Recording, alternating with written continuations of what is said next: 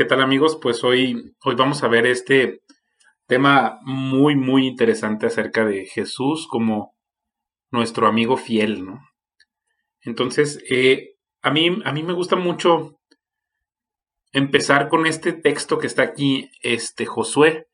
Josué está frente al pueblo de Israel y les está diciendo, pues ya les toca decidir, ¿no? Decidan, con, decidan a quién van a servir, si van a servir a Dios o van a servir a los dioses, a sus dioses falsos que tenían sus familiares antes de, antes de venir a Egipto o los que estaban en Egipto, o sea, tienen a sus dioses de Mesopotamia o a los dioses que servían ustedes cuando eran esclavos en Egipto o si van a servir a Dios, ¿no? Y entonces aquí él, él lo remata diciendo, donde aquí les voy a remarcar, yo y mi casa serviremos a, pues aquí está el, yo soy el que yo soy, es impronunciable, ¿no? Eh, no, no, no puedes decir su nombre, pero es Dios, ¿no? Es el Señor. aquí lo puedes encontrar en Josué 24, 14 y 15. Y también quiero poner este otro pasaje que me súper encanta, que habla de Cornelio, que era pues el primer gentil que recibe el Espíritu Santo, el primero que no es judío y que recibe este regalo del el Espíritu Santo. Entonces, la historia pues es un capitán romano de una legión de 100 hombres que se le conocía como regimiento italiano y él era devoto y respetuoso de Dios y daba muchísima ayuda económica a las personas y oraba a Dios todos los días, ¿no? Entonces, eh, es para que veas que pues aquí está, dice, un día, cerca de las 3 de la tarde, vio con claridad a un ángel de Dios que vino ante él y le dijo, Cornelio. Y entonces él dice, ¿qué? ¿Qué pasó? Y dice, tus oraciones y tu ayuda económica han sido registradas ante Dios. Entonces, para Dios es tan importante cómo llevamos nuestra economía personal, así como cómo nos tratamos de comunicar con Él a través de las oraciones. Entonces, Él dice, pues ve y manda a llamar a Pedro, y entonces Él ya utiliza su autoridad para mandar a llamar a Pedro desde Jope y al día siguiente llega Pedro y estaba Cornelio esperando y había reunido a todos sus familiares y a todos sus amigos íntimos pues para para para que escucharan a Pedro, ¿no? Y entonces cuando está Pedro explicando acerca de, de Dios, eh, mientras él hablaba, llegó el Espíritu Santo y cayó sobre todos los que escuchaban este mensaje. Entonces todos los que eran judíos y pensaban que había que convertirse en judío para para conocer al Señor Jesús, pues se sorprendieron porque el Espíritu Santo, este regalo, había sido derramado también sobre los extranjeros. Y aquí es cuando dice Pedro, ¿puede alguien impedir que el agua, que con agua se les sumerja a ellos? Porque habían recibido el Espíritu Santo de la misma manera que ellos. Entonces dice, ordenó que fuesen bautizados en el nombre de Jesucristo. Luego le pidieron que se quedara por algunos días a Pedro, ¿no? Entonces, aquí lo que yo trato de decir con este concepto es, bueno, pues primero ver qué, significa ser amigo, ¿no? Entonces aquí pongo esta definición. Es una decisión de dos voluntades para relacionarse entre sí y mejorar mutuamente sus vidas, involucrando compañía, intimidad, afecto y apoyo mutuo. Entonces, tener relaciones de amigos te puede ayudar a tener más apoyo social, amortiguar las dificultades de la vida y pues se necesita que dos voluntades estén reconciliadas bajo buenas cuentas, ¿no? Que no haya cuentas pendientes para que seas amigo, que no haya por ahí deudas que creas que te tienen. O sea, cuando existen esas cosas se rompen las amistades, ¿no? Y que haya un paz y un sentido de seguridad. Entonces, reconocemos que tenemos este mismo vínculo cuando nos llamamos hermanos, cuando tenemos la misma sangre o un ancestro común, o incluso si eh, compartimos la misma fe y hay respeto y cariño, ¿no? Entonces, cuando decimos que hay amistad entre dos personas, hay necesariamente amor y un interés mutuo de brindarse afecto cálido. Si no tiene estas cuestiones, pues en realidad no se trata de amistad, ¿no? Pero no es necesario, pues, tener un diccionario para experimentar lo que es la amistad. Los niños desde muy pequeñitos la experimentan eh, y es una educación que vamos teniendo acerca de cómo conducirnos con nuestros amigos, cómo nos miramos, cómo nos expresamos con ellos, cómo tratamos a los demás naturalmente. Y de este tipo de concepto de la amistad es de donde, mm, ¿se acuerdan? En el capítulo anterior hablábamos de nuestra obligación como gente que había sido rescatada por Jesús de compartir esta buena noticia de que Dios está buscando la reconciliación con el ser humano como príncipe de paz, pues es, este, es esta amistad, es esto como la gracia, la gracia abundante que Dios quiere tener para con nosotros, pues es como que Él está extendiendo la mano de amistad para con nosotros, ¿no? Entonces es como una persona en quien ponemos nuestro amor y nuestra confianza.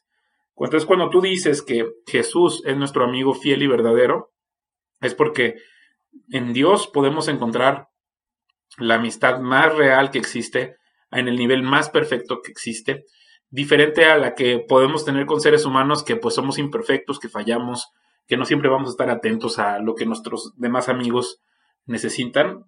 Sin embargo, lo más importante que yo trato de decir aquí es que procuremos cultivar una amistad con Dios, que procuremos estar atentos a las cosas que Él nos quiere dar, ¿no? O sea, Dios no tiene necesidades, sin embargo, sí experimenta deseos por esta relación con nosotros.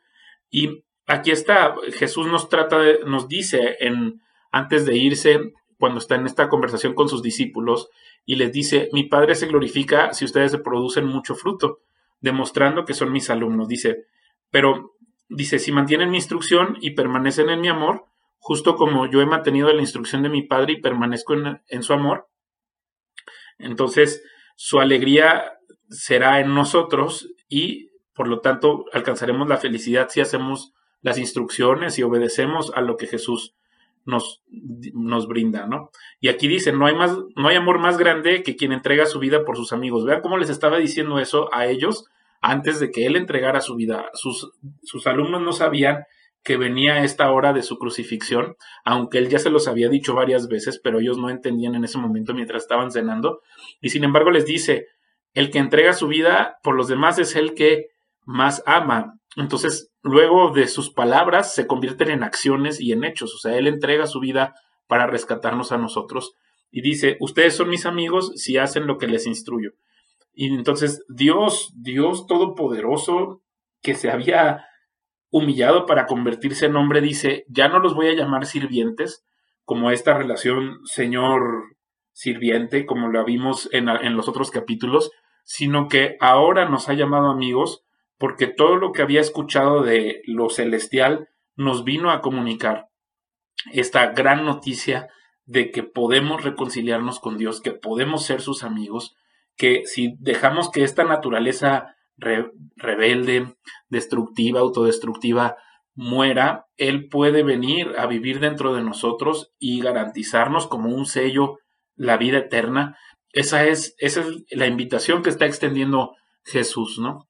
que él realmente, esto sí es un hecho histórico, que se hizo hombre, Dios, que fue crucificado por nosotros, que fue sepultado y luego levantado de entre los muertos al tercer día y presentándose a diferentes personas de manera pública antes de ser exaltado, es el paso que él estaba dando para que nosotros, los gentiles, que a lo mejor vivimos una vida ajetreada y pensamos que esto consiste en hacer dinero o en obtener poder o ponernos por encima de otros seres humanos, Él nos está diciendo, no, mira, la ruta en realidad es que nos hagamos amigos de Dios.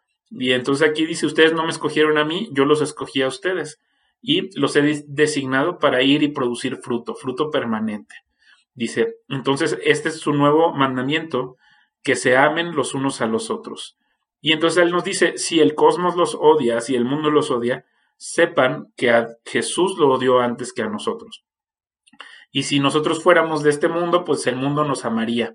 Pero como nos odia, porque no somos de este mundo, entonces Él nos ha escogido para ser fuera de este mundo. Él nos escogió para vivir en la Jerusalén celestial. Entonces Él dice, ningún sirviente es más grande que su jefe. Si lo persiguieron a Él, también nos perseguirán a nosotros. Y si cuidamos eh, su palabra, el mundo, o sea, si el mundo cuida su palabra, también cuidará nuestra palabra. Entonces yo decía, pues qué clase de amigo es este que nos pide que solamente si hacemos lo que él nos dice, este, seremos sus amigos. Sin embargo, él entrega su vida hace dos mil años antes que nosotros naciéramos para darnos esta vida eterna abundante. Y ya me doy cuenta que pues sus palabras tienen pesos específicos porque él lo único que nos está exigiendo dentro de, o sea, lo único que nos está pidiendo es que nos amemos entre creyentes como Él nos amó. Y también nos está diciendo también que algunas de las personas que creemos que son nuestros amigos, como no están de acuerdo con Jesús, pues también nos van a rechazar a nosotros, ¿no? Entonces no te sientas mal si a lo mejor una persona que antes era tu amigo, o a lo mejor tu pareja, o a lo mejor mm, tu esposo en este momento, o tu esposa, o tus padres te rechazan porque te dedicas a cultivar una amistad con Dios, ¿no? Entonces dice, es gracias a su ejemplo que podemos aprender a ser buenos amigos con los demás. Él advierte que es la única manera en la que podemos enfrentar este mundo. Si nos juntamos, si haces comunidad con, con tus amigos de la iglesia, Él es fiel en todo momento y en todas las cosas y podemos confiar en que Él va a cumplir con sus promesas. Entonces, como ya, como ya hemos explicado, es mucho mejor servir a Dios que a servir a los hombres. Es mucho más valioso estar bien con Dios y cumplir con su mandamiento y con su palabra que tratar de quedar bien con las personas. Si tienes que escoger en algún momento entre tu amistad con Dios y la amistad con las personas, escoge siempre, escoge siempre a Dios. No, no dejes que porque tengas una idea distorsionada de lo que significa quedar bien con los demás, tú te avergüences de Dios. Dios no va a ser burlado, no lo puedes engañar porque Él es eterno, lo conoce todo y Él es siempre presente. Entonces, si en algún momento sientes rechazo, pues eres parte de esta gran comunidad de gente que pues hemos sido rechazadas por nuestra fe. No permitas, aquí lo pongo, no permitas que el rechazo de tu esposo, tu esposa, tu novia, incluso la persona que pretendes o algún jefe o tus amigos de la política o de la escuela te desalienten de una amistad con Dios. No te dejes arrastrar por dioses falsos, porque a veces a lo mejor en tu familia te dicen, siempre hemos tenido a este Dios, ¿no? La televisión de nuestro Dios o este a tal persona, siempre la hemos tenido sobre un pedestal, a tal político, y tú no puedes venir a decirnos que Jesús es el camino, la verdad y la vida. Yo te recomiendo que prefieras siempre a estar del lado de Jesús, servirlo solo a Él, trabajar solo por Él, porque es muchísimo mejor ser rechazado por los humanos que ser rechazado por Dios. Es mucho mejor tener la aprobación y la amistad de Dios que la aprobación y la amistad de las personas. Entonces, sin embargo, también Él por eso instituye su iglesia, ¿no? Para que no estés solo, no te sientas que estás loco o loca, tú no, no porque en tu entorno no se entienda que Jesús es el camino, la verdad y la vida, significa que estás mal. Habemos un grupo de gente que todo el tiempo nos estamos reuniendo, eh, compartiendo nuestra fe, buscándolo, buscando su palabra, estando llenos de su Espíritu Santo, y es la forma en la que tú no tampoco vas a estar solo, no vas a estar en soledad. A lo mejor eh, estarás con gente que no comparta tu fe, pero procura que estar con gente que respete esa, esa fe. Y pues no te preocupes, no te preocupes por el rechazo, eh, nunca te avergüences del privilegio de transmitir el mensaje de nuestro Señor Jesús, porque es el poder de Dios. Acuérdate en revelaciones que le da a Juan, cuando al final él se inclina ante el ángel le dice el ángel, no te inclines ante mí porque yo soy un consiervo tuyo. Nada más adora a Dios porque acuérdate que el espíritu de la profecía es el testimonio de Jesús. Entonces no te preocupes por la opinión de los demás, servirlo a Dios es como a veces como encender una luz en un lugar oscuro y mientras la gente esté acostumbrada a la oscuridad, pues van a querer seguir estando en la oscuridad, pero tú debes encender esa lámpara y alumbrar esta habitación. Mantente fiel cuando el Espíritu de Dios te lo indique, Pon todo lo que está en tus manos a tu servicio para hacer la realidad de invitar a tus seres queridos, familiares y vecinos y conocer lo que Él realmente quiere comunicarte. Permite que su Espíritu Santo te guíe a ti y a tus seres queridos a una inevitable relación de amistad íntima que Dios ha propuesto con todos y con cada uno de los seres humanos. Acuérdate otra vez, siempre es mejor la aprobación, el favor y la gracia de Dios que tener el favor de los hombres. Entonces, pues hasta aquí termino. Muchas gracias por escucharme y espero que te haya servido este mensaje y haya sido de bendición para tu vida.